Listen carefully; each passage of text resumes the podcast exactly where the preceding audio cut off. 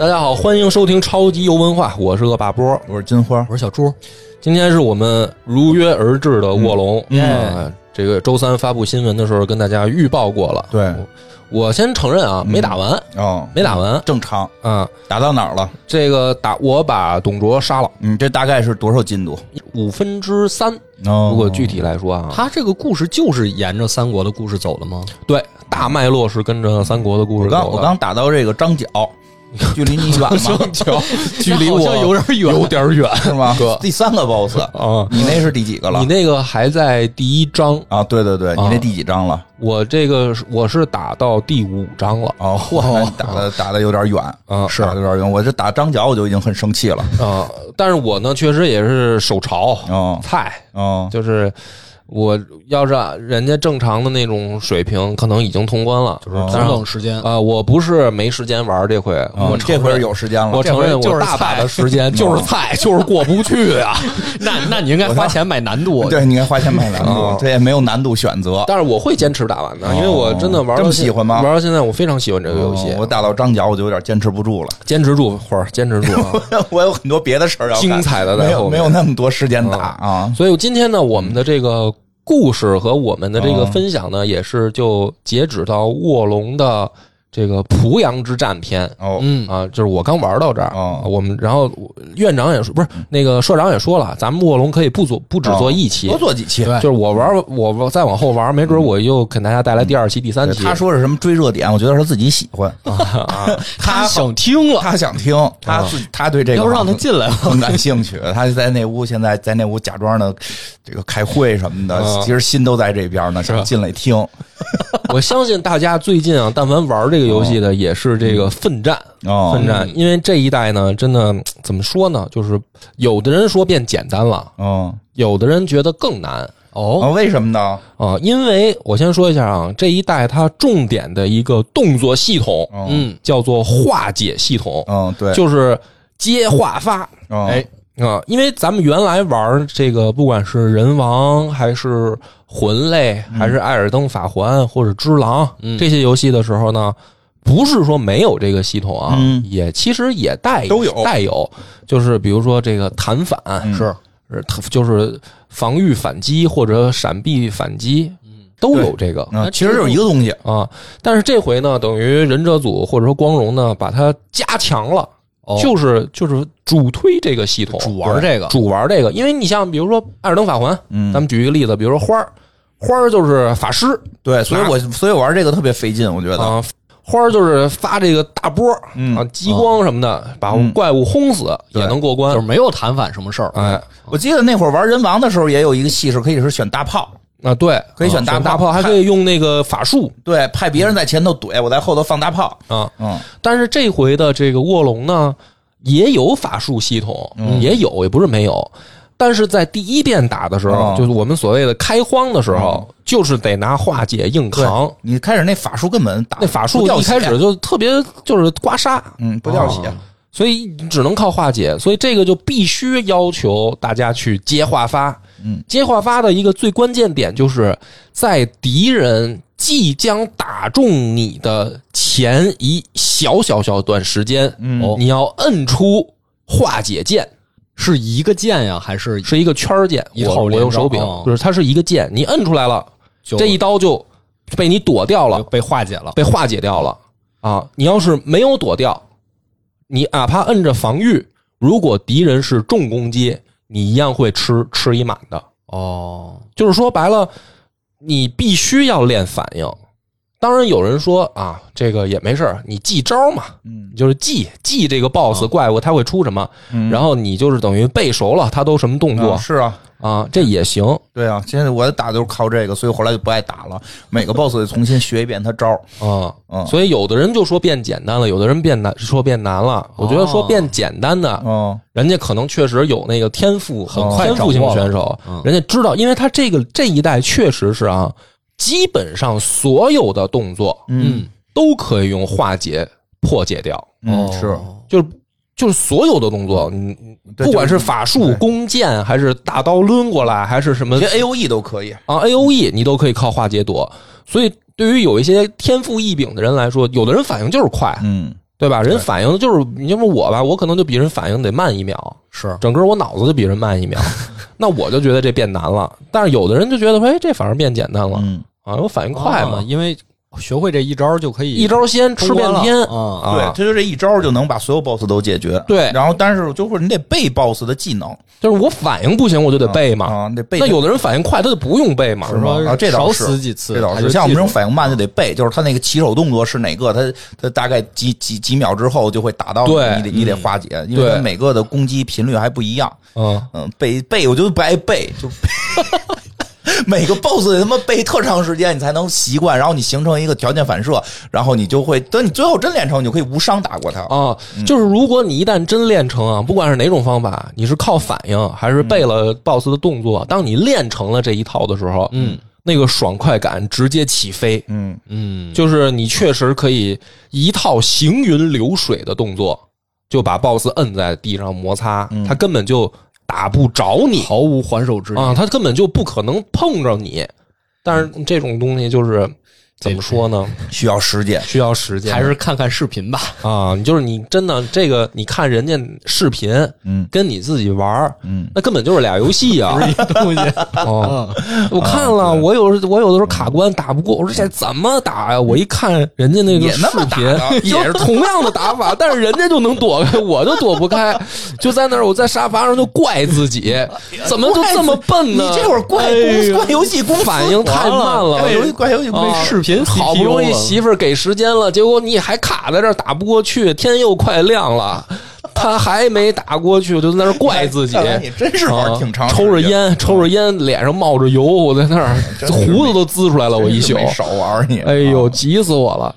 好好讲讲这个开篇，我就大概铺垫清楚了。这个是这么一个游戏啊，还没我还没玩的，我是还是推荐大家玩的因为我觉得确实挺好玩的。嗯，啊，如果已经玩的啊，你就能理解 就看大家的喜好，我觉得这个事儿就喜欢像波哥这么练，然后最后找到这个哎坚坚持一下，坚持一下，BOSS 的爽快感，这个游戏还是不错的。对，坚持一下。而且这个每个张地图其实也挺短的，两下就到 BOSS，我看。因为说实话，我真的觉得我是手笨的人。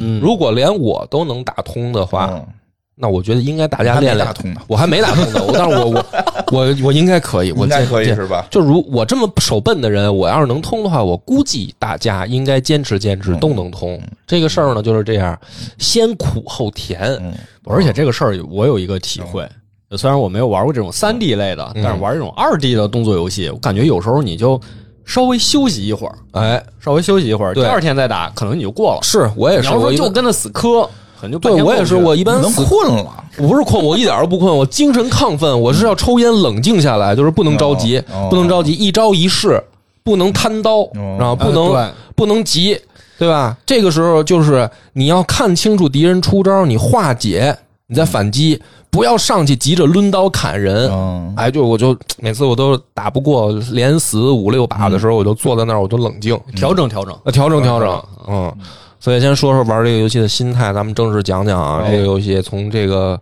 故事开始来说，嗯三国的题材对，啊，这个故事大家中国人都耳熟能详嘛，是是啊，这个天下大乱了，东汉到了这个生死存亡的关键时刻了，嗯，发生了一个就是黄巾起义，哎嗯黄巾起义呢，就是有天公将军、地公将军、人公将军三兄弟，张角、张宝、张良三兄弟，嗯，打出了一个旗号，叫“苍天已死，黄天当立，岁在甲子，天下大吉嗯，”。哎，这个拉开了风云动荡的东汉末年的这个战乱序幕。他们要干嘛呀？他们要推翻大汉王朝，为什么呢？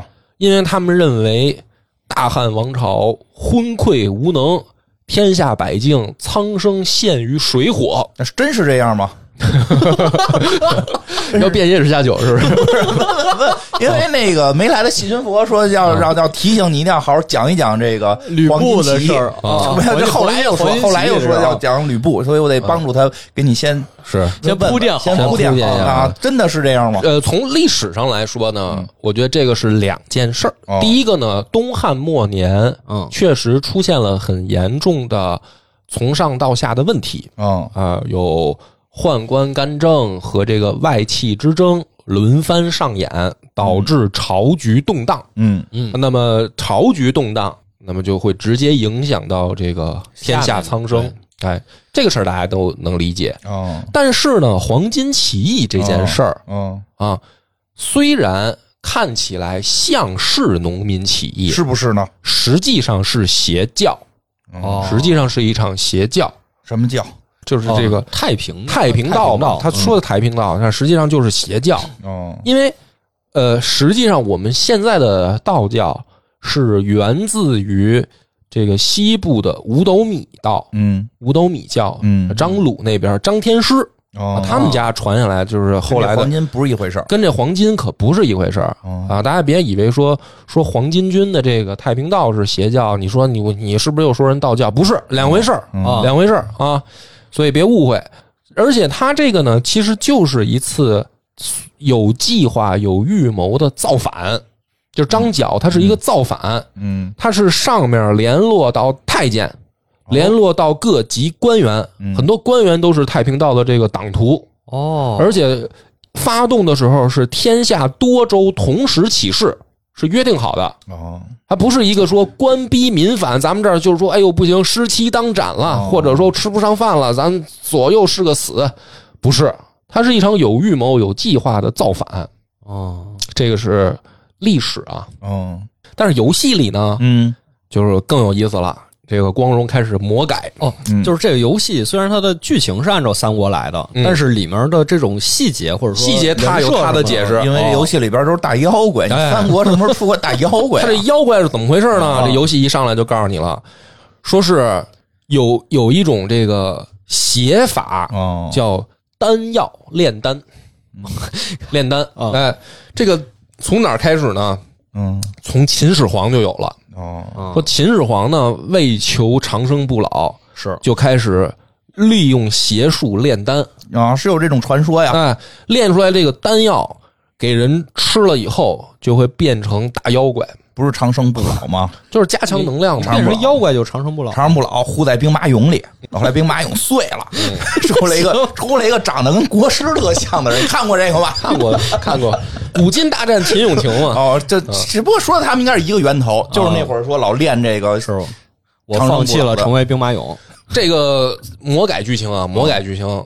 但是呢，这个挺有意思的啊，就是他给你找到一些历史，因为确实呢，在这个秦始皇的时候说过要求什么仙药这事儿，啊是这么这也回事儿。是历史里面也说过，嗯。啊，所以他找这个点呢挺有意思，就说这玩意儿啊，就跟这个毒药一样，嗯。啊，他会蛊惑人心啊，谁掌握了这种力量，那这个就是你等着死吧。嗯。但是呢，有人为了力量会放弃理智，放弃原则，他就 就吃这个丹药就吃这丹药啊哎，所以说这一次这个东汉末年的这个黄金，他们就搞这个邪、邪法，吃弄出来这个丹药。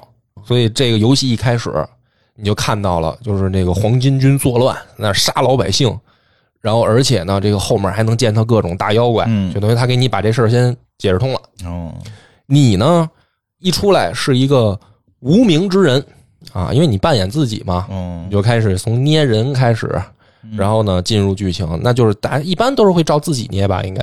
没有捏的女的哎呦，你捏的女的 啊，啊，我也捏的女的。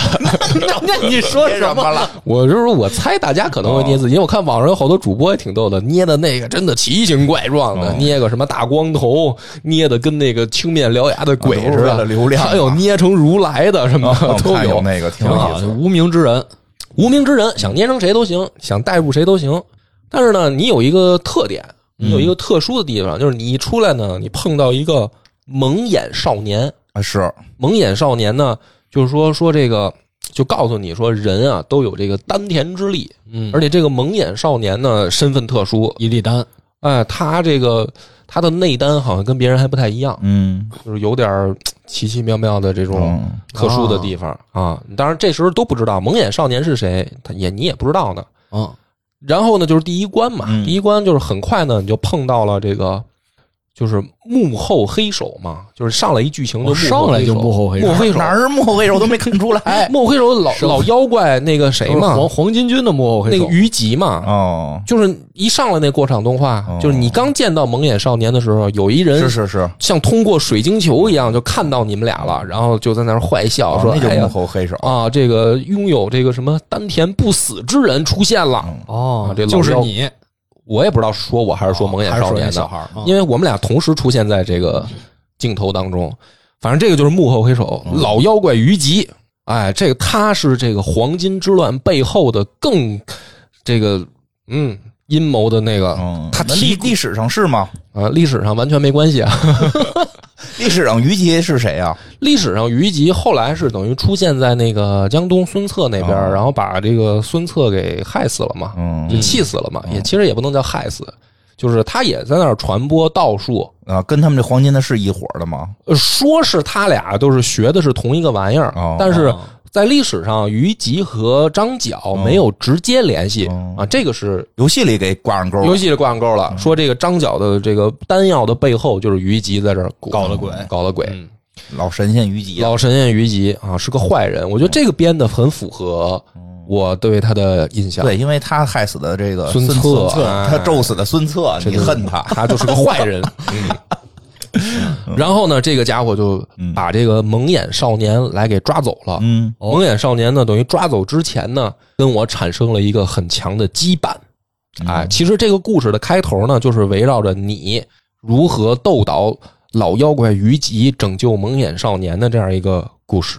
哦，哎，这个背景我就讲清楚了，我们就开始正式开打嘛。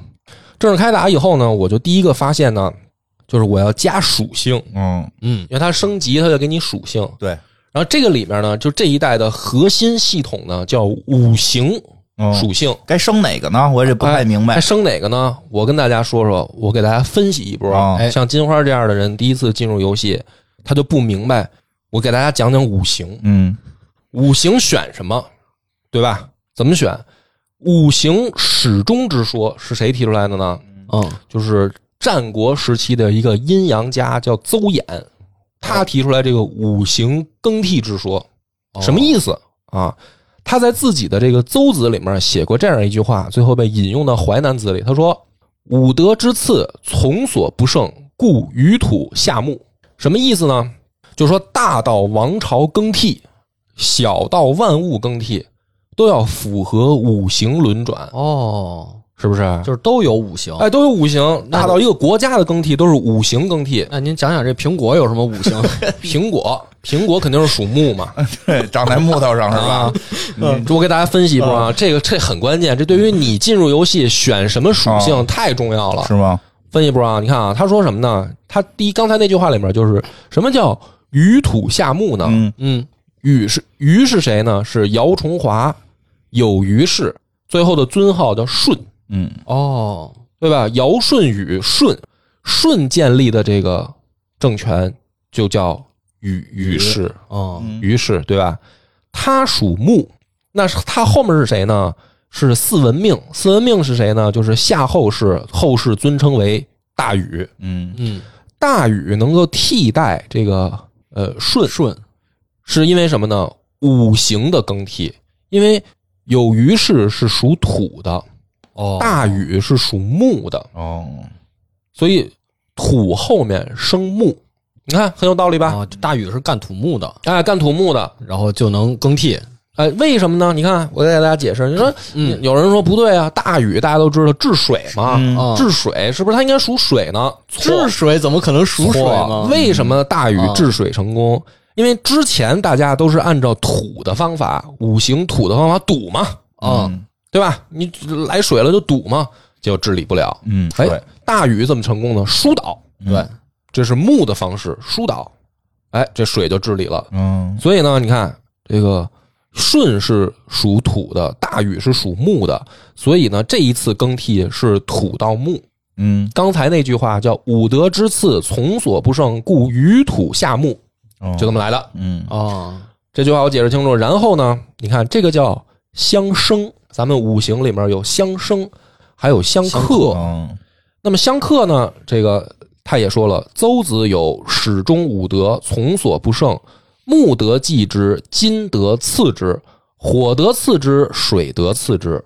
你看，再翻译一下什么意思啊？比如说，你这个政权，你是原本是木德，嗯，嗯，那么后面替代你的也有可能是金，哦，为什么呢？因为金克木，哦，不一定是生的关系，也可以是哎克。克，对，就是看你这个政权是怎么来的。嗯比如说你是禅让给别人，嗯比如说这个舜，他就禅让给大禹，就是生的关系，那就是生的关系，哦所以呢，就是土生了木。哦，但是如果你是抢来的，就是人家克你，人家克你，那就比如说木后面就是金，金就克木，所以火得次之。那谁克金呢？火克金，哦，然后水得次之，水克火。所以这个就解释清楚了。战国时期，邹子阴阳家学说五德更替的这个解释有两个系统，一个叫相生，一个叫相克。嗯相生的关系呢，就是我给大家说一下啊，就是这个火生土，土生金，金生水，水生木，木生火。用现实一点解释啊，比如说这个人死了，烧成灰儿变成土了，对吧？嗯这个土里面什么呢？有金属，嗯所以土生金。金烧了以后化成水儿，水呢又能滋养出木头，木头会着燃烧成火，嗯这个就叫五行相生。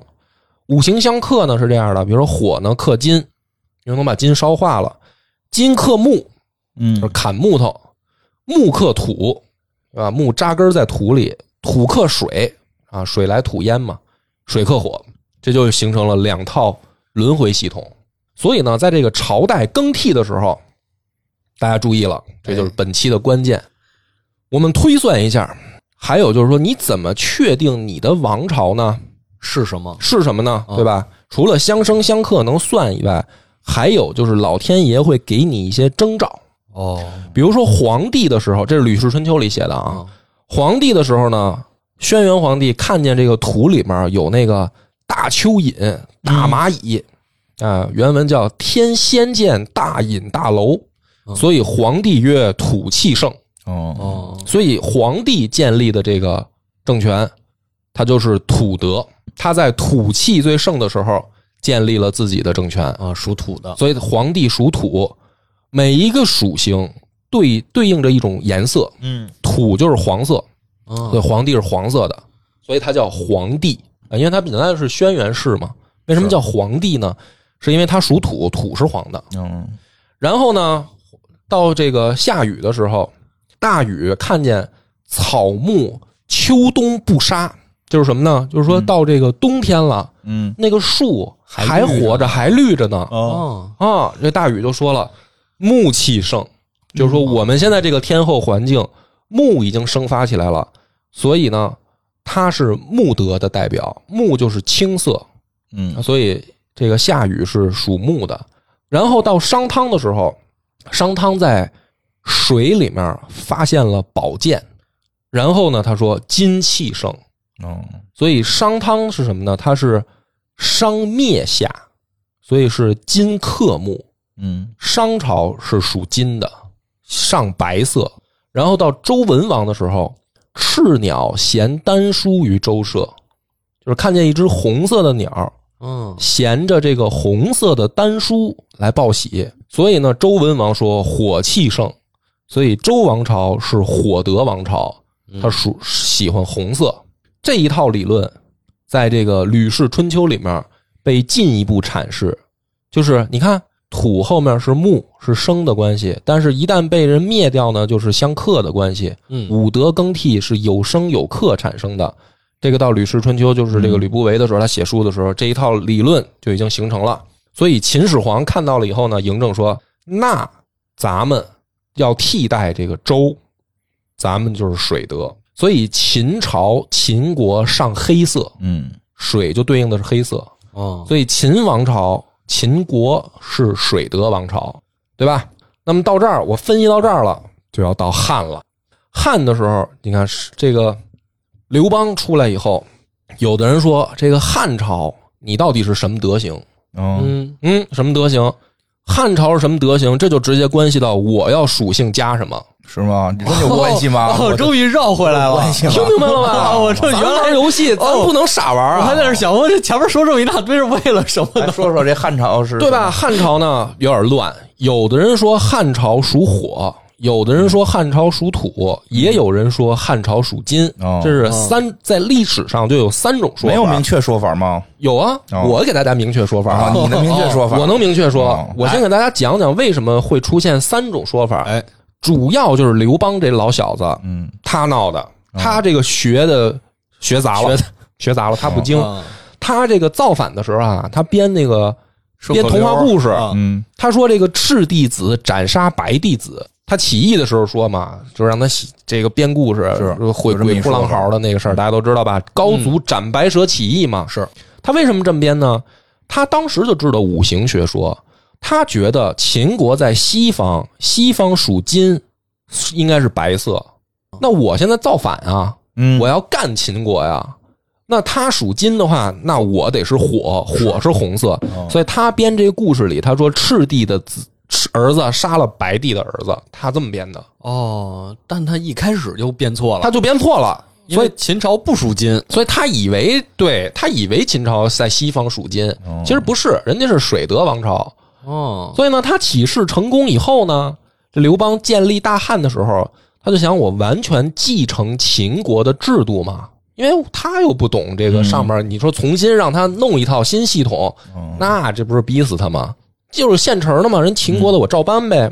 他就觉得呢，我照搬了以后，他这时候弄明白了，秦是水德王朝，属水的啊那我既然照搬了水德王朝，那我也是水德王朝，这就又错了，对吧？所以有人说汉属火，有人说汉属水，这都是打刘邦那儿他自己提出来的错的。啊，刘邦说我是一会儿属火，一会儿属水，哦等于说他这个哲学思想从根儿上就错了。他就没学明白五行始终之说这事儿。那么直到这个汉，但是汉朝在西汉初年文景的时候，就有人开始讨论了，嗯大家得小声嘀咕，大哥好像他妈算错了。嗯算错了怎么办呢？有人就说说咱们不行，改改呗，对吧？反正大哥也死了，刘邦那时候都去世了。嗯到汉武帝的时候，正式在历史上出现了一件事儿，叫太初改历。历历就是那个立法的历，就改的就是太初改历，正式确定汉朝为土德王朝，嗯，因为他们是推翻了秦。是。啊，所以你是土克的水，嗯。汉朝是土。那么到这儿呢，大家以为结束了吗？啊，没没有。简单啦，哥们儿是玩历史的，对不对？嗯到东汉的时候，你你不能认为汉是土，因为中间有这个王莽，嗯。哦，王莽篡汉，他是生于汉，所以呢，新莽政权是土生木。王莽虽然很短，但是他是木德政权。嗯，那我崇拜的刘秀，他是推翻了王莽，嗯所以他是金克木。哦，就这个篡权和推翻还不一样，他也是建立政权了呀，他改国名了呀，哦对吧？你这得考虑进去啊，你不能不考虑啊。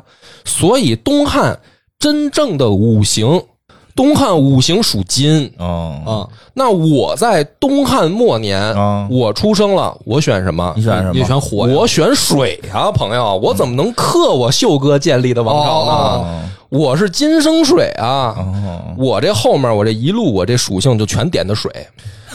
哦，这可能就是有用吗？打半天打游戏的不过去的原因。打不过是不是打不过是不是因为你想多了？我就这么说吧，反正他妈头三关死的老惨了。人游戏里好像不是按这个设定来的，人家是按那个什么。真的是他妈咔咔砍我，我操！这个游戏里边，这游戏里边应该还是按照什么火加攻击啊，什么土加防御的这么一个思路来的。我我我只能插一个小故事，就是他妈学杂了，我就想多了。你你你就是想多了。你知道有一次去玩一个密室，它密室有一个题哦啊，是一堆乱七八糟的其他各种小小那个小语种的字母。哦不是我说我认识这个，哦不是这个算半天没算出来。他说你不用算那个，我就是瞎写的。但是呢，这个里面我跟大家不是正一回事儿正经说一下啊，它这个过龙里里面的这个五种属性啊，嗯，分别会增强你的什么属性？嗯，对，说说这个，啊，就为什么我正经的就前头说那么多 全都白说，都是都是都是波哥怎么怎么没打过的原因，这点点儿也不让洗吧？是不是能洗点儿能洗点儿？哪儿能洗点儿？呃，打到后面可以找那个左慈洗点儿，哦而且是免费洗。而且你开始洗不了，所以就前几关一直很郁闷，对啊，就是打不过抽烟就琢磨这个抽烟，我就琢磨我是还不是？翻历史书哪儿错了呢？没翻攻略，打游戏没看攻略，看的是历史书，哪儿他妈出问题了呢？我这加点没错呀，啊，我这完全按照阴阳学说加的呀。可以，你说说这游戏里个吧。穆德加什么呢？嗯。主要加的是体力哦。和以及别人打你的时候你掉的这个气势量，哦，有道理，因哎为加体力加血的。因为木是这个生生命。不息，生命。啊。所以你看，没点穆德，我那血条短的跟他们 跟他妈 蚯蚓似的，我那个那那 嗯啊，让人砍一刀我就没血了。火德加什么呢？加攻击力，哦这好理解加气势量。所以我呢，我他妈点的水德，我打别人我也打不动。那水是加什么的呀？水是加敌人不容易发现你，什么玩意儿啊？因为能偷袭，我就是能 boss 没用，用，但没用。打 BOSS 的时候一点用没有。哦打 boss 没用。啊，嗯然后土德呢，是你增加双装备重量的上限，哦你知道吧？所以我那就他妈穿一破布片子，我他妈盔甲我都穿不了，穿上盔甲我就动不了了。嗯然后金德呢，是能够在气势高涨的时候维持气势的这个时间，以及发动法术的这个法法力消耗。哦，哦，哎，所以我这个水德在前三关的时候，让人打的瘪逼瞎这么一。圈下来，这水德就是就属这没用。水德好像能，就是他在跟那个气势化解什么的都有关系。对，哦，他这个属于玩暗杀、远程攻击啊，什么这些都跟水德有关。明白了我。也不知道那怎么想的，可能打 boss 用不太上，怎么想的呢？你说这游戏公司赶紧给他写信。怎么了？这想的也挺设计错了道理的。讲道理？呀，人家讲的挺有道理。我刚才讲那个才是正理啊！哎呀，那怎么着？游戏里边别的你你按道理，那你那设计游戏我跟你说，里别就打别加了。我头三关我打的特别慢，哦我在那儿我一宿一宿的掉头发。哦，我终于啊，我打到这个吕布的时候了，就是我穿一破布片子，嗯。拿一把宝剑、啊，一一点一点砍。我终于啊，前三关它这个剧情这个设计就是从黄巾之乱，嗯，你先打这个张良，然后打张宝，打张角，把他们仨干死，哦。哎，然后呢，到第二章的时候，就是开始出现这个董卓的事儿了。哦，董卓的事儿出来以后呢，这个大家就奔着虎牢关这条去，就到第三关的时候有虎牢关。我真的是被吕布教做人了，嗯这吕布太难打了，嗯，真的就是一刀我就没血了。我嗯我那一晚我虎牢关那个我真的是啊，我我从这个十二点媳妇儿回去没动静了，回卧室没动静了，然后我开始打，嗯我一直打到了第二天早上六点，就只打这一个 boss，就是吕布，你挺有毅力啊！我我打半个小时打不过我就放下了，我哎呦，我跟你说这个你太有毅力了。给我着急了，最后真没招了啊，真没招了，我真是一点办法那怎么办怎么办呢？洗点儿，哦，才发现能洗掉。洗点儿，看了看攻略？看来是洗完打过了吗？洗完了打过了，啊，那还是点儿的问题。洗完了点儿。嗯我最后这个加的是什么呢？我就是加的这个土和木。哦。哎，啊，土呢能穿好装备，哦，木呢血条厚。嗯。啊，这样的话呢，你容错几率就高一些。是。啊，高一些。然后要不然的话，我原来真的吕布碰我一下我就死了。嗯。就是你可能死了几次，你也没学到什么新东西，你也没看清楚他用什么招儿什么的。就我看清了，啊我看清了，但是我手笨啊，我不可能保证他完全不碰着我啊啊，我就只能尽量啊。但是吕布那一关设计的就是那个打架的时候，他先骑着赤兔马打我，然后呢，我打半天啊，他才从马上下来。这个时候吕布是不掉血的，哦，无敌！就是你把他从马上打到马下，吕布基本上我那个攻击力他就不掉血。嗯然后他下来以后呢，那个赤兔马就在原地就是跑圈儿哦然后吕布在揍我，就是我一边应付着吕布抽我，一边我还得防着马撞着我。那马撞我一下，我半管血就没了。嗯就反正，哎呦，那一晚上我真的觉得就是这是当年折磨不是哥仨打的吗？怎么这一事这事儿全交给我一个人了呢？哥仨呢？哥仨在过场动画里面出现了一下，嗯，说这个冲啊打吕布，然后动画一结束，城门里面就剩我一个了。嗯哦，啊，啊，没有打那关时候也没有帮手，因为前几关都有帮手呢。帮手跟跟能叫援军啊，哦，能叫援军，但是真的在 BOSS 面前那个还不够捣乱的呢，因为。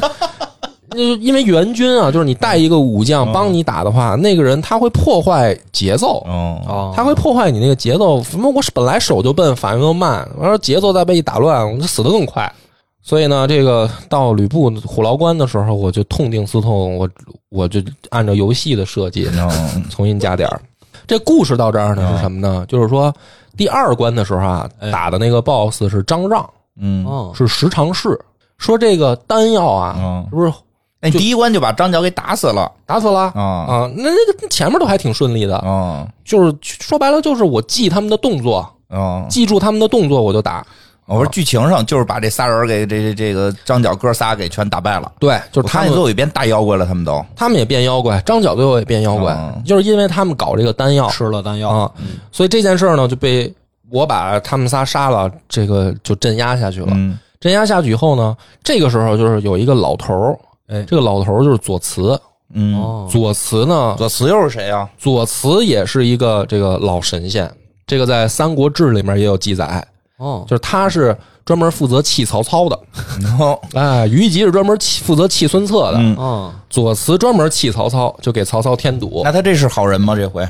在游戏里面，左慈是一好人，嗯他就是等于在这个呃仙法道法上，就是来这个指点你，指点我，并且是跟虞吉作对的。哦。就在游戏的故事里面，嗯。他是正派的法师，甘道夫，哎，虞吉是反派的法师。最主要的是，他还有一个女徒弟有叫红晶，嗯。一个姑娘，哎，就一直跟着我，长得也挺好看的。所以我呢，一般叫援军，我都带的是红晶，就是带这姑娘打。我一般不带这个什么关羽、张飞、赵云，嗯。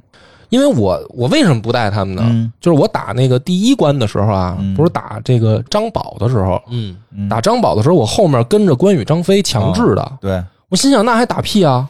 啊，后面跟着二爷、三爷，你打一张宝，你这不是欺负人吗？人不是张宝变大妖怪吗？实际上呢，实际上我不是不管也是你没动手，他们俩冲上去就给解决了。实际上都是靠我啊，但是但是我从感觉上我无法代入啊，哦就是我咱们这个熟悉历史，你知是不是？你打一张宝，后面跟着二爷、三爷，你就是我是一个无名小卒，我是哦不能跟着二爷这么厉害的人，不能不能对二爷不敬，这对二爷不敬，我应该跟在二爷后面才对，怎么能二爷跟着我你也？可以跟在他后边。我是想跟着他后面，问题是二爷老不动手 啊，这不不不合理，不合理。你看二爷也想给你机会，嗯，长长长经验。反正这个我一般不带这个关羽、张飞打，我就带着这个小妹子打嗯哎啊，然后这个就聊，就这会儿我就可以洗点了嘛。哦就这儿我当时我当时特咬着牙，我就没洗。哦第二关的时候，我想我行，我就对着镜子抽着烟，你行，我就去厕所泼泼水、洗洗脸，我冷静冷静。哎呀这游戏玩的对着怎么这么痛？对着镜子，我说波儿，你行的，你再坚持坚持。就我我就是我不是当时还问你吗哦？你不是说你还打猪呢吗？哦我当时我就鼓励自己，我说你看金花还打猪呢，我都已经打到这个猴了啊，不是我都打完那个我都打那个张角了，你行，我还觉得自己行，所以没洗。第二关是没洗点儿，然后就是第二关打那个张让嗯，嗯，十常侍。他也要变妖怪吗？他也变妖怪，哦而且他更操蛋。他是我见着吕布之前咬牙切齿骂的一个 boss，为什么呀？他一下分身变成十个人，那你打哪十个呀？常侍，十常侍他这么理解的，你知道吗？都是一个人。都是我的分身，吃了丹药变出十个张让揍我，啊而且每个人都能发招，哦，我就乱了。我当时我就就凌乱了，拿着手柄，我咋打上那关的时候，我说这怎么打呀？嗯，就是你要找到真身嘛，不是你找不我找不着真身，我打上打的时候十个都得干掉十个都打我，那怎么办呢？我就没有办法，我就咬着牙就愣干呗。后来我发现了，就是啊，他那个虽然变成十个分身哈，嗯但是他呢，他的这个真身血条和防御力特高，他的分身啊，其实砍两下就砍死了就没了，就是他的分身特脆。然后呢，你就是先呢优先清理掉他这些分身，你再打他的这个本体，再哦再好好对付他本体，然后靠化解什么的嘛嗯。但是我之前为什么一直没打过呢？就是我发现了，如果你把他这个九个分身都清干净了，嗯他过一会儿他又召唤出来，哦所以我就老死嘛。嗯，怎么着留一个？对我发现了，就是你留一个他的分身，哦他就不招了。他就不重新再召唤出九个来。哦哎，这样我那一关就过去了。反正那个我也是琢磨了好好几死好几回，哦很巧突然发现了，我说这合理合理哦啊，我就把他打过去了。那这故故事上是怎么回事？故事呢，就是说，其实不光是这个黄金他们，他们把这个丹药跟太监也有所勾结，嗯就等于太监这边也有丹药。连上了，连上了刚才说的不是说我说了，历史上也是啊，对这个黄金他是跟太监有勾结，他才他才造反，他才能同时起事。因为是在历史上，他只他这么做的时候呢，就是有很多举报的人嗯就被压下去了。啊，这是历史真实情况，哦就是其实早就有官员发现了，说这个黄金黄金准备造反。哎，在准备造反，这个太平道有问题。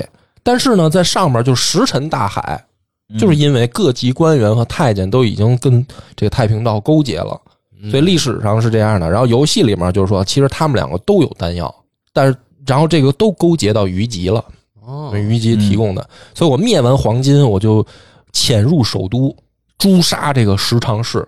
哎，在这个同时呢，我还认识了曹操和袁绍，哦，他们帮我潜入皇宫。嗯我把这个十常侍杀了，然后这个我觉得这小英雄，我到哪儿我都插我那个梁字大旗，哦，插那个旗子，我觉得这回我拯拯救东汉，拯救匡扶汉室，匡扶汉室。嗯但是我打死这个张让以后呢，这个时候就出现剧情了。哦张让死死的时候，他就跑，临被我打败，他跑了，他哦，跑回他存丹药的那个地方。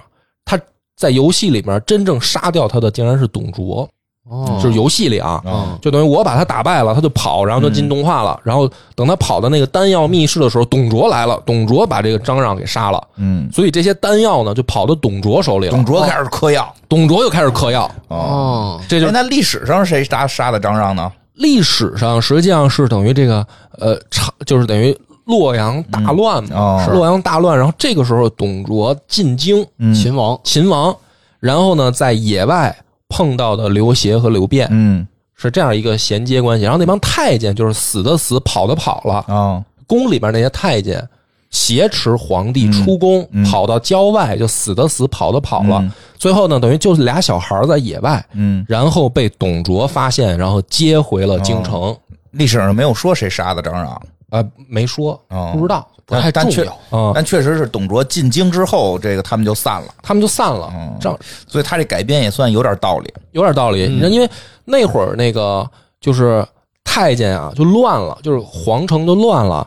和这个大家为了替何进报仇，对，然后就冲进皇宫，然后就见到没胡子的就杀，哎呀，就是好多这个就是等于谁是谁杀的根本就分不清楚。也记不下来了。啊，就分不清楚。大家当时就是说，好多人害怕，就是见面第一个动作是不是是脱裤子。啊，脱裤子，就是你看我有鸡鸡，我有蛋蛋哦。啊，我不是太监，哦。我我你不要杀我，就是当时就乱了嘛，首都大乱，所以好多那个十常侍是谁杀的就分不清楚了，嗯。啊，然后董卓这就是等于抓住了皇帝嗯，这是历史啊，就是就叫行废立之事嘛，是。他就说这个这个汉少帝不行，嗯哎，这个怂炮，哎，嗯这个旁边这个陈留王不错，哦是吧？他应该当皇帝。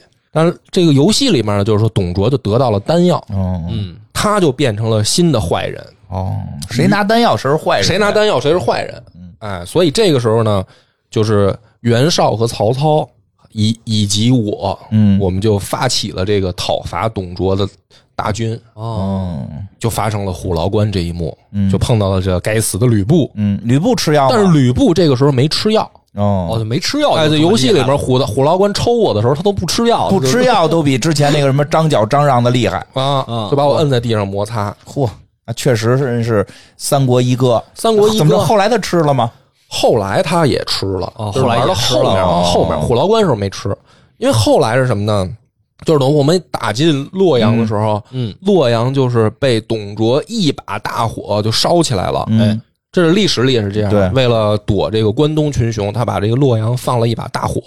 就在这一关的时候，嗯然后我们就是杀到这个皇宫里面，嗯就是发现哦，原来董卓他也开始用丹药，嗯也然后虞姬在他背后也开始作乱哦啊。嗯但是呢，这个我们不管怎么说，最后还是潜入梅屋，因为董卓后来他不在，他不是一把刀我跑了吗？嗯他就躲回这个长安梅屋，啊，我们就想去杀他，但是这个时候我带着那个老跟着我那个红巾，哦他呢突然就说说我要去刺杀董卓，为什么呢？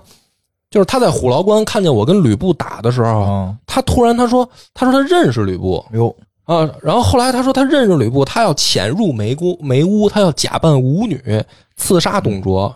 然后还跳舞，还出一段过场动画，这大姑娘在那跳舞，跳那个甩袖子的舞，哎呀，可好看了。我一看，原来她是貂蝉，哦，哦，就一直从头跟着我。这姑娘，她她叫她其实是历史上的貂蝉。哦然后呢，她为什么说她认识吕布呢？她说吕布是她哥，哦，这是魔改剧情，哦魔改剧情就等于不是一个无名氏。反正我发现我玩了半半天，就除了我是无名氏，其他他妈都 都是大名人。那蒙那瞎眼的还不是呢吧？瞎眼的这个，我其实已经知道是啊，谁了。得得下期说，但是得估计得下期揭晓了哦啊！就没除了我是无名氏，其实都是历史名人。然后这貂蝉就潜入，就要刺杀董卓。然后在这个最后关头，我击败了董卓，然后他要挟持貂蝉。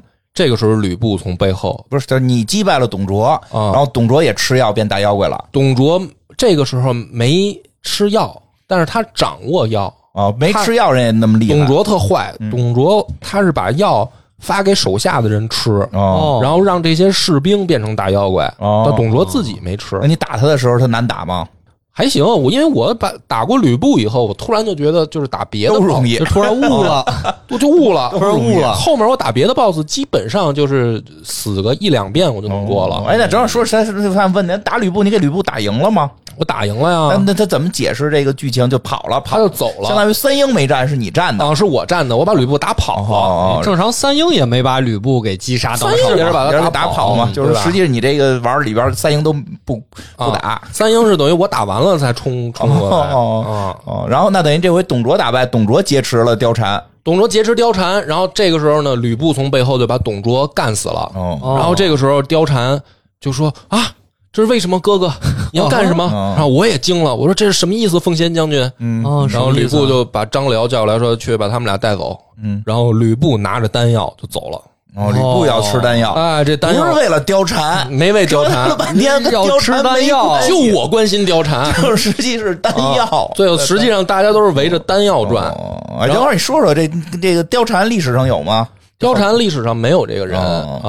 貂蝉呢，实际上就是据史学前辈考察，嗯是一种这个汉宫的发饰装饰或者说帽子一类的东西哦，算是一个叫貂蝉。代称。哎，这这是是一个是相当于宫女的代称哦，啊。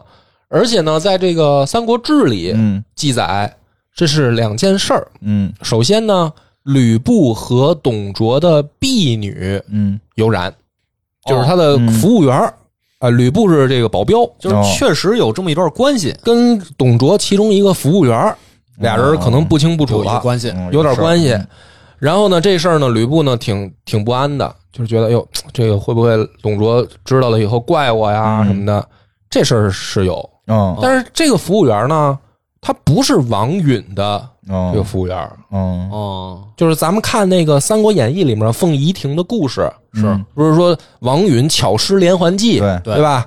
他这个干女儿貂蝉啊，然后说这个你这么美，介绍认识。啊，大汉的这个任务交给你，你当这个美女间谍，然后你去跟董卓睡完再勾引吕布，然后让他们父子反目成仇，嗯。这一整段啊实际没有。没有。啊，哦就只是跟他的一个婢女有染。有染。那，是因为这个杀了董卓吗？不是。那那后哦，又边不是。因为什么？不是，是因为正义，是 吕吕布。吕正义。啊。所以所以那个细菌细菌佛佛嘱咐我们，嘱咐啊一定要让你讲一讲吕布的这个什么，非让我让人人让你再来一遍。啊。治治什么致信人永言，好好对有讲一讲。有情有义有勇有谋哎，吕奉先。啊，讲讲。啊，他这这事儿是这么说的啊，就是说，呃，首先吕布杀丁原，他跟丁原并不是义父义子的关系，不是这个干干干儿子干爹，不是干儿子干爹，就是个上下级。只是上下级，而且这个吕布在丁原帐下当主簿哦，啊，就是这个幕僚，嗯。他都不是这个官员，不是干仗的。不是打仗的。嗯然后呢，这个时候呢，董卓进京，嗯丁原不服，丁原当时虽然是这个带着就是并州军团，嗯可是他的这个职务是骑都尉嗯嗯啊。那么你的这个身份呢，在首都附近，你是负责卫戍首都的这个协防工作，你明白吧？明白。白但是呢，这个董卓呢是并州刺史，哦，他他压并州牧、并州刺史，他是这个丁原的直接上级。嗯这个在职务上来说，本来董卓就是丁原的上级，嗯。而且董卓进京是大将军何进叫来的，叫来才让他来擒王。嗯。何进当时代表的是中央的意志，嗯。是。所以董卓的进京，不论从这个道理上，还是这个官职上，嗯。他管丁原都应当应分的哦，但丁原不听。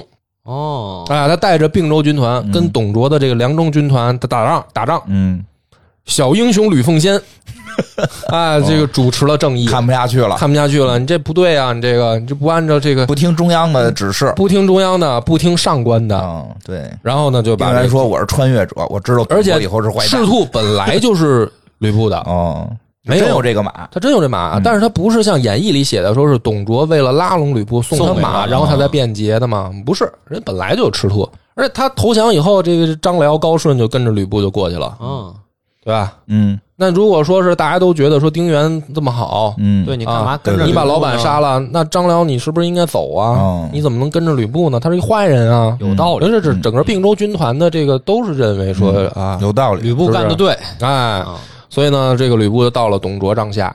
到了董卓帐下以后呢，也没有受到重用，嗯，还是一个骑都尉，哦就是等于把丁原原来的官职给了吕布，算升职了，算升职，他算升职了。但是骑都尉在这个董卓的整个的军团里面是一个不大的，毕竟你刚来的，要锻炼锻炼嘛，小同志。小同志也不也不不行。这个时候呢，这个董卓大家都知道，他在这个朝中行废立之事，当了这个太师，也当坏人了。就，使坏了。然，后干了好多坏事儿，嗯。然后这个并且是关东群雄都反对他，嗯。世家大族在底下也咒骂他，对吧？这王允在底下搞串联嗯。啊，然后这个时候找到了小英雄吕布，哦，小以大义，这是是王允找的他，王允找吕，王允就说：“你看这个董卓，他现在干这是操蛋事儿，嗯，他这个挟持天子，嗯，以令诸侯，对吧？这种事儿，这是不是大逆不道啊？是啊，你得替大家做那主大汉的未来是不是就在将军你的手上？你得匡扶汉室，啊，哎，匡匡汉室就靠你了，将军。小英雄，人都在匡扶汉室，啊感觉你董卓之前不是也在匡扶汉室吗？但是人人变了嘛，哦人变了。屠龙少年钟成龙，对，说话还不好说吗？所以这个奉先将军为了大义，哦宰了董卓，哦哎，替这个大汉这个迎来了这个正确的道路。哦但没想到是什么呢？这个王允他这个老头儿他很迂腐，哦，是吧？他对这个宰了董卓这件事儿、嗯成功以后呢，就变得这个趾高气扬的，就觉得，哼，你看我王允策划的这个，我还什么不行？啊都是我的功劳，都是我这这一一策划，你看我搞这串联多成功，嗯是吧？结果呢，这个人董卓原来的部下就是嗯你怎么处理的问题。吕布说：“哎你要不杀了啊，你要不把他们都杀了，嗯。李傕啊、郭汜啊什么的，你就杀了呗。嗯。要不然的话呢，你发钱，发钱把他们收编了嗯。啊。”王允就说：“真 不行啊，这几个都是从犯，是吧？啊。董卓当年干干坏事儿，他们就是帮凶，嗯。他们都不是好人，他怎么能收编呢？嗯。啊，但是呢，他也没杀，嗯他也不杀我一个是吧？一个君子我就我怎么随便能杀人呢不能？下这个手，不能随便杀人，嗯就想放这个凉州军团就回老家嘛。嗯然后这个时候，凉州军团就造反了，然后打出替董卓报仇的旗号，哦就把长安就围了嘛。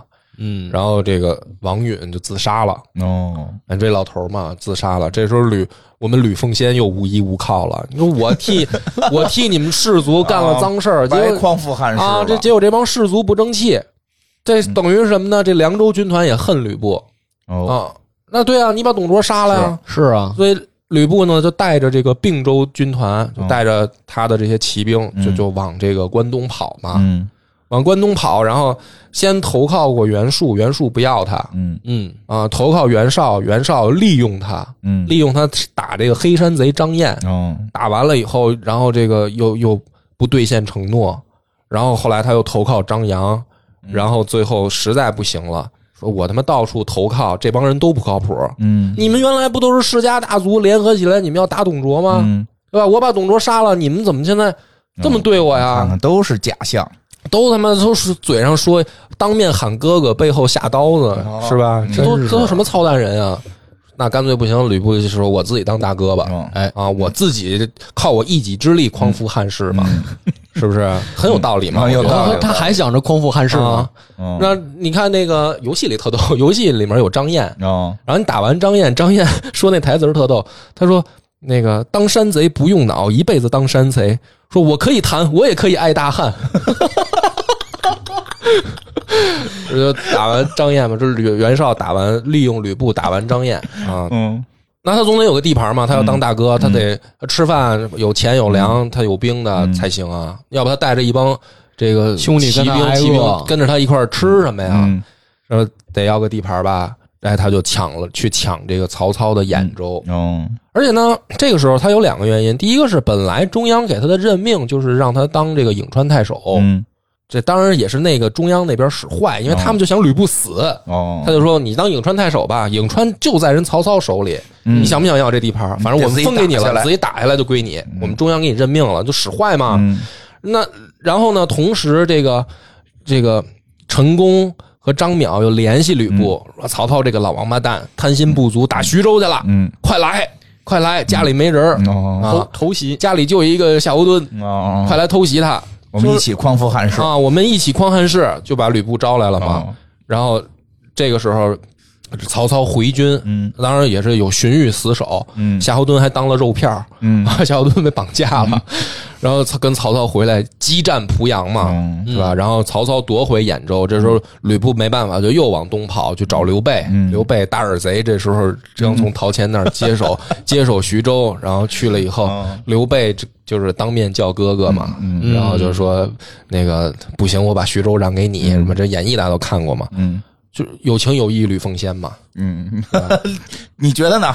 啊，我觉得有一定道理。有一定道理，有一定道理。刘主任说的这个也是有一定道理。有一定道理啊，因为就是我在那个我我跟野史下酒里面跟西云佛录过这一期，就是我当时就说了，我说这个东汉末年啊，底层武人想往上爬真的很难，哦是。世家大族瞧不起寒门出身的武人嗯。啊，就是你做什么都把你抹成小丑形象。啊，就说你看你这不就是又不忠不义嗯啊，杀这个上级，嗯然后背叛老板，是三姓家奴，是吧？你这就为把他脸上抹黑。但我那时候也说了，我说你这个刘备碰上诸葛亮之前，他干这些事儿跟吕布有什么区别啊？嗯，不也是到处被人打了跑，是是吧？到哪儿坑谁，是吧？那你跟跟过人家陶谦，怎么陶谦死了，徐州成你的了 啊？不是看他有德行，看他有德行啊！他有德行这个跟过人家这个袁绍哦嗯，啊，袁绍不行，他先溜，啊，对吧？然后跟过曹操不是为了，去见二弟嘛？二弟二弟杀了人大二弟去找他了呀，都 二弟杀了人大将军了，还能让二弟来这儿送死吗？这不是有有有义吗？这不是有情有义对啊！跟跟过曹操嘛嗯，跟过曹操，然后就背叛曹操，那不是为了匡扶汉室吗？人曹操也当时也匡扶汉室呢，一块儿干呗。曹操请客吃饭，青梅煮酒，多好啊！匡的不行，山下英雄唯使君与操耳，都这都这话都说穿越了，知道他儿子要篡位啊。他他还跑，他还跑嗯跑，然后跑人刘表那儿，哦对吧？嗯，然后挑唆人家家庭不和睦。这不是保住大侄子吗？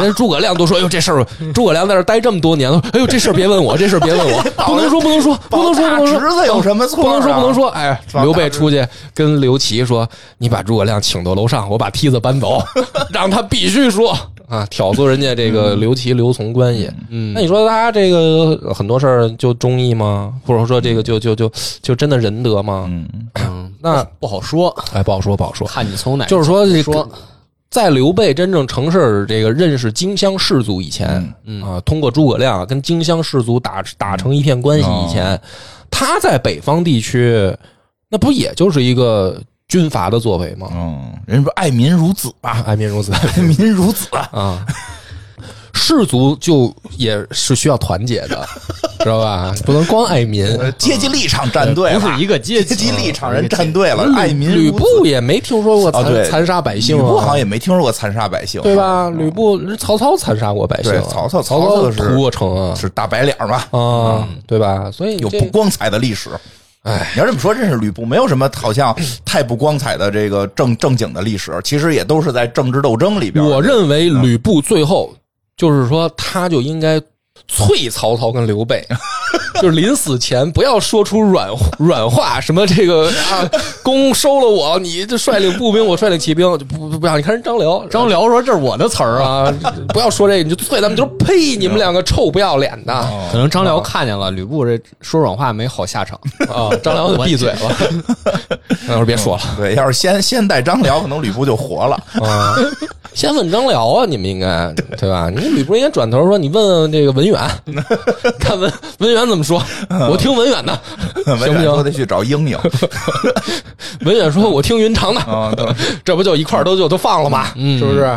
哎呀，这个这个讲到这儿，我我就打到这儿。嗯这个挺有意思的，就是说他这个后来我就看出来了，谁控制丹药，谁就是 boss。主角就奔谁打谁去。嗯，那我现在玩的这个弹药在谁手？吕布手里了。现在在吕布手里了吗？啊。我们就我就联合这个曹操要跟吕布开战了。哦我这回我后边跟的是这个夏侯渊，哦嗯，他这个里面好多这个小细节挺、嗯。挺花心思的。说说。就是比如说啊，我这个张燕那刚才我说了嘛，嗯。啊，然后我是那个在虎牢关前，嗯。我先杀了华雄，嗯，也是你杀的华雄我。杀了华雄，合着这三国里边这些名将什么也没干，全是你干的。啊，我可忙了。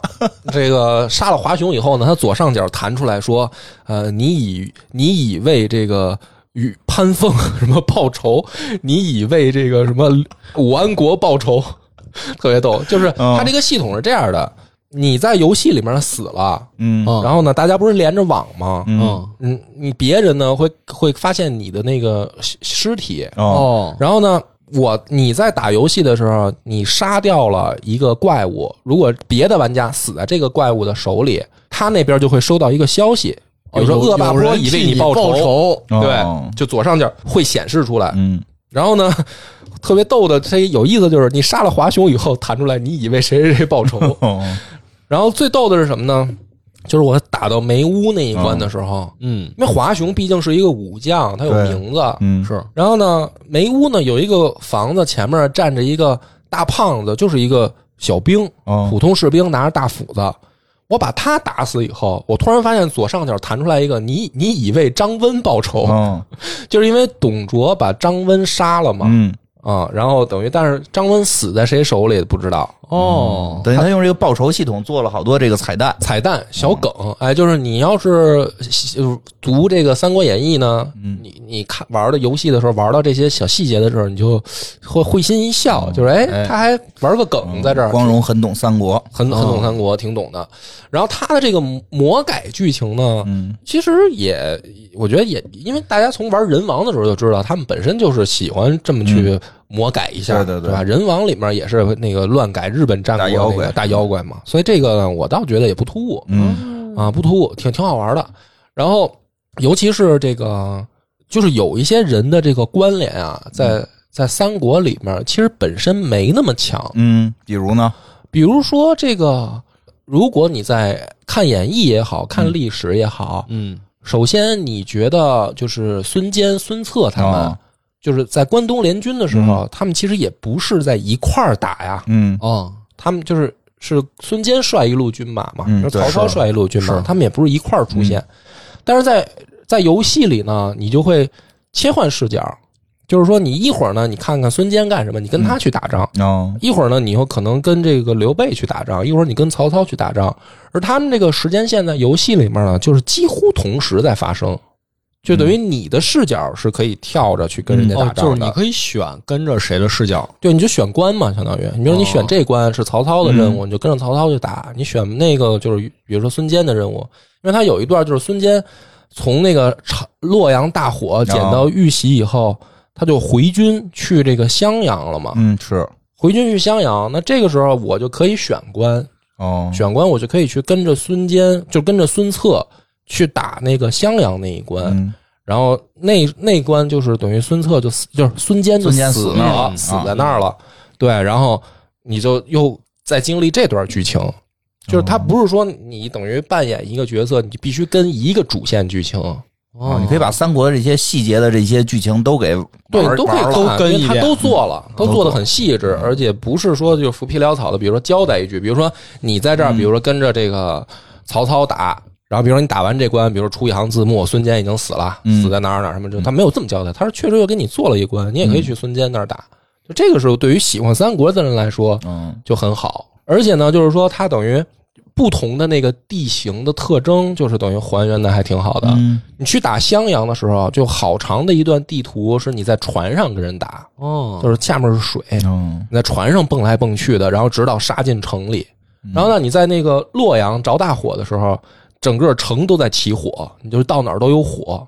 然后你在这个是，比如说打那个黄金的时候，他们就在山里，嗯是啊，山里就好多都是山地地形，就是你就觉得很有意思，嗯就是不同的场景变化，它就是很细节设计的还比较细节，嗯而且呢，就是他会在那个读取读取游戏的时候呢，配一些小知识，比如说哦第一关是东山嘛，哦他就说这个孔子登东山而而小鲁，登泰山而小天下，嗯就是东山是怎么回事儿，哦他就给你玩玩游戏长好多文长化知长识，对吧？你通过这事儿，你就知道孔子肯定是旅过游的，哦啊，有起码有对，登过东山，登过泰山，对吧？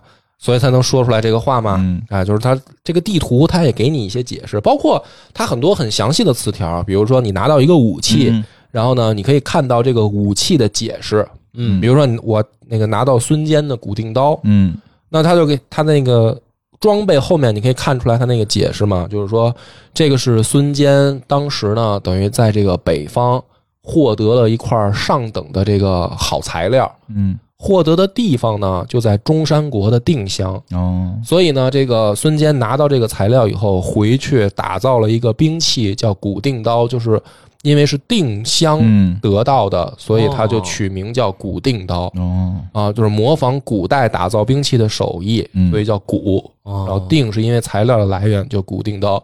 然后孙坚拿着这把刀征战天下，闯出了名号。就是他给你这些哦巨小的一些小知识点。当然了，你不喜欢这些呢，也不影响。嗯就你玩的时候，你可以完全什么都不看，就图个爽，看属性就打啊，就打就行了。但是你想琢磨，你就可以琢磨，而且它里面呢会在游戏过程中捡到一些别人的什么遗书嗯。或者信件，然后呢里面其实也能就是你能看到一些小故事啊啊，虽然不是说很详细的故事啊，但是就是能给你更多的代入感，只言片语，哎，这种只言片语。这个呢，就是玩三国的乐趣嘛，因为嗯毕竟咱们对于三国，我相信就是中国人对三国的喜爱都是很高的。嗯。就是其实他这些东西当年在做人王的时候也有，嗯。不是没有，哦。也有。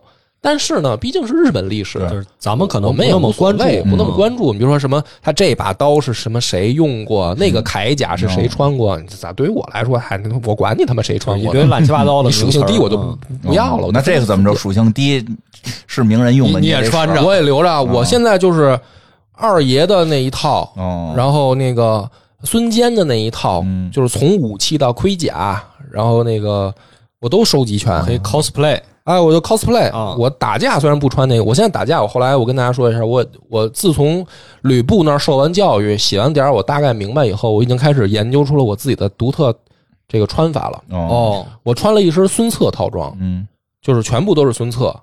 然后呢，我两把武器嗯就是我都使的孙策的武器。然后呢，我把所有的属性嗯都洗成了火，哦，就是。它的那个每一个词条，武器的词条、兵器的词条，你是可以通过铁匠改的嘛？嗯。都改成火，我都改成火，我主要是三个，一个是加火的攻击力，就是延伤害，嗯。然后加火焰状态累积，就我打别人，别人着火的话，马上就会得异常状态，然后加那个火焰的持续伤害，嗯。异常状态持续的那个标签儿，嗯。打三个，然后呢，我把我的武器附上火焰属性，哦。就是我不用放仙术给武器附魔，就是你打一下就我着打的时候，我那武器是直接能把别人打着火的。然后我现在穿着一身孙策套，然后幻化成就是改装成山岳套装哦，因为我选的女的哦，山岳套装都露着大腿。啊。这这就不用说了，然后然后拿着孙策的武器，然后嗯。我就是我现在就是东汉火火德神君。我打别人就是我是把别人打着火，嗯打着火以后，我再上一个别的属性，啊。就我等于双重属性打他，打完以后我就可以专心化解，因为他就会自己掉血。嗯。就是我现在呢是这么过关。你，看还是得火氪金，哎，就是确实是我玩水呢，就是傻逼了。不行啊。啊！我虽然发现了玩孙策的这个火嗯特别好使，所以我现在就没有再碰到过打一宿打不过的了。我反而是我速度还是慢下来了，是因为我在体验它的这个细节、剧情啊什么的，就打得很慢嗯啊。反正里面你可以，就是我发现了，就是基本上故事发展到哪儿，那个时候你能该见到的名将，嗯你想过招的名将基本都有。嗯啊，比如说那个有网上的主播，就是他有一关就是选择关嘛，月下大战程普、黄盖、韩当三个人，哦。一打三。嗯。我看有主播在那儿就骂呀，月下三兄贵，啊，月下三坨屎，说他们仨，他妈怎么设计，就一挑三啊啊！你跟吕布打，你好歹是一打一，哦。那一关你成吕布了，对，那一关是三个人打你一个，挺难的，哦。挺难的。但是呢，就是你到那个时候，因为打过吕布以后，基本上大家可以研究自己的打法了。哦反正也不是打不过那仨人啊，也还是可以的。就是所以说，这个这一代游戏啊，它的系统看起来简单，嗯就是说你就是玩化解嘛，就是你把这个化解琢磨透了，你也能从头打到尾。嗯但是到这儿为止，你就可以开始研究自己的战法，比如我嗯穿什么东西配什么属性，然后我加我用什么属性的法术，嗯对吧？就是这样。然后包括你跟谁的关系好，比如说我就跟貂蝉的关系好，嗯貂蝉什么属性，我可以跟他配合。嗯。哦。因为它里面也是有相生相克的，比如说你碰到一个 BOSS，如果他是火德的属性，嗯。你用水德打他，你是可以抵消他的一些招式的，哦。嗯，就是它是有这个设计在的，所以嗯。确实挺好玩的。而且这个老袁说了，咱们可以不录不只录这一期，哦就是随着我后面的进后边的度，推进。后推边看推进看啊这都打丹完了又到了谁那儿？就后边还想听听这魔改成什么样。魔改成最后蒙眼到少年到底是谁？对蒙眼少年是谁？最后打到哪儿结束？啊，嗯对，最后反正我我被网上的视频剧透了一下，好像说是目前本体应该那你别是打到，应该是打到官渡之战以后。哦，就是我说他游戏整个流程到那儿，嗯这应该不算剧透吧？还以为要剧透说蒙眼少年就是蒙眼少年，大家先我先不剧透了，但是网上也有人在剧透，先别看啊嗯。但其实这个三国，你说有什么可剧透的呢？我我剧透什么，大家会很吃惊呢。我告诉你们，关羽最后死了，你们会吃惊吗？啊，会呀！二爷怎么能死呢？我都活不下去了，听到这个消息。不许模仿我。啊，行吧，咱们这一期就是先到这儿。大家听得出来，我们这个最近在奋战卧龙啊。对嗯，如果这个有相关的这个想讨论的话题呢，因为我们这个说了不止做一期。对，你想后面我们再聊的时候，你想听谁的故事细讲？啊你像细菌佛多留言，多留言，你告诉我啊，我们下次录的时候，我们可能就多讲讲他的，故事。在各个平台多留言，我们会哎这个有人会看的。好的，嗯，好嘞，那咱们这期到这儿，感谢大家收听，拜拜，拜拜。拜。